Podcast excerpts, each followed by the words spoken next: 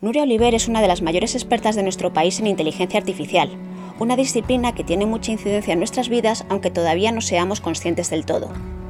Ingeniera de telecomunicaciones y doctora por el Media Lab del Instituto Tecnológico de Massachusetts, Nuria fue nombrada, justo cuando comenzaba esta crisis, comisionada de la Comunidad Valenciana para la Inteligencia Artificial y la COVID-19. Soy Virginia Hernández y este es el episodio número 23 del podcast Nos Quedamos en Casa, producido por el diario El Mundo y editado por mi compañero Daniel Icedín hablamos con Nuria de una encuesta masiva que le ha consumido casi cada minuto del confinamiento. Una encuesta que ya va por la undécima oleada y que empezó a finales de marzo junto con un equipo multidisciplinar de investigadores y que permitirá estimar el número de personas infectadas de coronavirus, conocer el impacto económico de esta pandemia y entender cómo nos hemos sentido durante este periodo inaudito de confinamiento. Cuenta ya con más de 230.000 respuestas y en el texto te facilitamos un enlace por si quieres participar. Pero bueno, tan sencillo como buscar Nuria Oliver encuesta. Ha sido una, respuesta, una sorpresa muy positiva, ¿no? Eh, la encuesta eh, se volvió viral. Eh, cuando la lanzamos, la lanzamos el, fin de semana, el último fin de semana de marzo y que, coincidí, que era el fin de semana en que se cambiaba la hora, por cierto, y, y en las 44 horas lo lanzamos el sábado a las 8 de la, de la tarde y en las 44 horas posteriores a lanzarla ya habíamos conseguido eh, más de 140.000 respuestas. La inteligencia artificial aprende por estadística a partir de los datos y como señala Nuria, es vital que estos datos sean de calidad para que así permitan la toma de decisiones públicas basadas en la evidencia y no en la intuición. Hemos experimentado en diferentes países del mundo es o bien la, carencia de datos en algunos casos por eh, por, la, necesidad que todavía no se ha cumplido de, la digitalización de muchas administraciones públicas o la, eh, eh, mala calidad de los datos, ¿no? Eh, la poca fiabilidad de los datos. Y obviamente entrenar modelos con datos que no son fiables, pues es mejor no entrenarlos, porque las conclusiones a las que puedes llegar, ¿no? pues pueden ser muy erróneas. Inicialmente, en la primera oleada, eh, em, nos llamó mucho la atención la gran solidaridad de la sociedad con las medidas de confinamiento. La mayoría de los participantes eh, podían aguantar, reportaban que podrían estar confinados un mes. Eh, un mes más tarde seguían diciendo que un mes. Ah,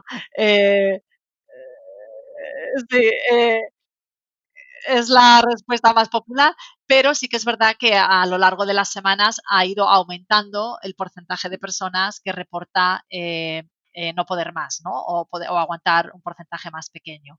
Eh, pero aún así es un nivel de solidaridad muy grande. Nos llamó mucho también la atención un dato que obviamente mm, está impactado por por el, estado de confinamiento en el que estábamos en marzo, pero que aún así era bastante interesante y era que alrededor de un 75% de los eh, encuestados que reportaban eh, ser positivos de coronavirus también reportaban haber tenido contacto cercano con alguna persona eh, positiva. Eh, de, que conocían, o sea, o que era de su hogar, o que era eh, familiar, amigo, cliente, paciente o compañero de trabajo. ¿no? Entonces, es decir, la fuente probable de contagio durante este periodo de confinamiento parecía conocida ¿no? para la mayoría de la gente. La cuarentena no ha sido igual para todos. Un 40% declara no poder haber hecho una cuarentena efectiva en la franja de edad entre los 30 y los 39 años. Que son las personas que se entiende que tienen niños, ¿no? En, son familias que pueden tener otras personas conviviendo con ellos. Es un porcentaje bastante eh, elevado. Los motivos eh, principales compartir hogar, eh, pero otros motivos relevantes son el, por motivos económicos o laborales, es decir, no podérselo permitir económicamente, no trabajar durante dos semanas o no poderse coger baja médica o temer perder el trabajo si, se cogiesen una baja médica. Y luego también hay motivos psicológicos. Em, hay un porcentaje que reporta eh, psicológicamente no poder estar confinado ya más, entonces no poder estar dos semanas en aislamiento o eh, tener miedo a la estigmatización por parte de su comunidad, lo cual es algo eh, muy interesante. Respecto al impacto emocional, a Nuria y a su equipo le sorprendió la afectación entre los más jóvenes. La gente más joven, de 18 a 20 años, son los que reportan los niveles de estrés más elevados, eh, los niveles de ansiedad más elevados. Eh, y cuando miramos la, la soledad que suele estar asociada con la edad avanzada, ¿no? Es verdad, las personas mayores de 80 años son las que reportan niveles eh, elevados de soledad, pero aún reportan niveles más elevados de soledad a la gente joven, de 18 a 20 años.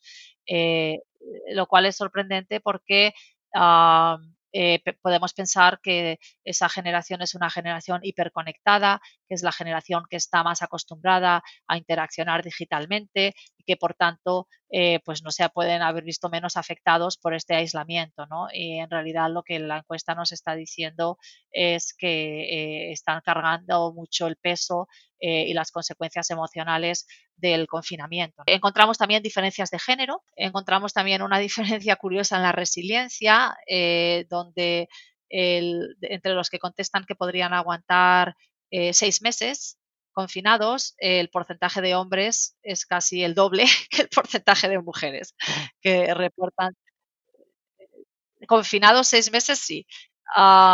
Eh, yo entiendo que debe de ser por eh, porque a lo mejor la carga eh, laboral en el hogar eh, en las mujeres es más elevada a lo mejor que los hombres, no sé, y entonces igual las mujeres no, sabemos el por qué, porque solamente lo que observamos en, en la, em, en la encuesta es este, este dato, ¿no? Que hay Em, eh, casi el doble de hombres que reportan aguantar seis meses eh, versus mujeres. Es verdad que eh, hay una diferencia de género con respecto al estado, al impacto emocional y en general las mujeres, por ejemplo, entre las mujeres jóvenes hasta los 39 años los niveles de estrés son más elevados en las mujeres que en los hombres.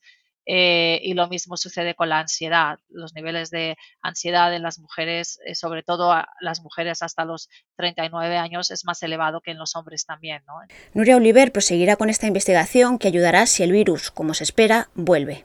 Eh, bueno, a ver, yo creo que todas estas implicaciones que te he comentado mmm, tienen en mayor o menor grado implicaciones con respecto a las políticas públicas, ¿no? Pues, por ejemplo, eh, el resultado de la cuarentena, pues es muy importante porque si lo que queremos es evitar una segunda oleada, es, eh, eh, uno de los elementos críticos es el, hacer una detección temprana lo más temprana posible del mayor número de casos positivos posibles para que estos casos se puedan aislar y así evitar que contagien a otras personas y romper la cadena de contagios. Muchas gracias por escuchar un nuevo episodio de este podcast, aunque ya no nos quedemos en casa tanto como cuando lo iniciamos. Te esperamos en el siguiente episodio.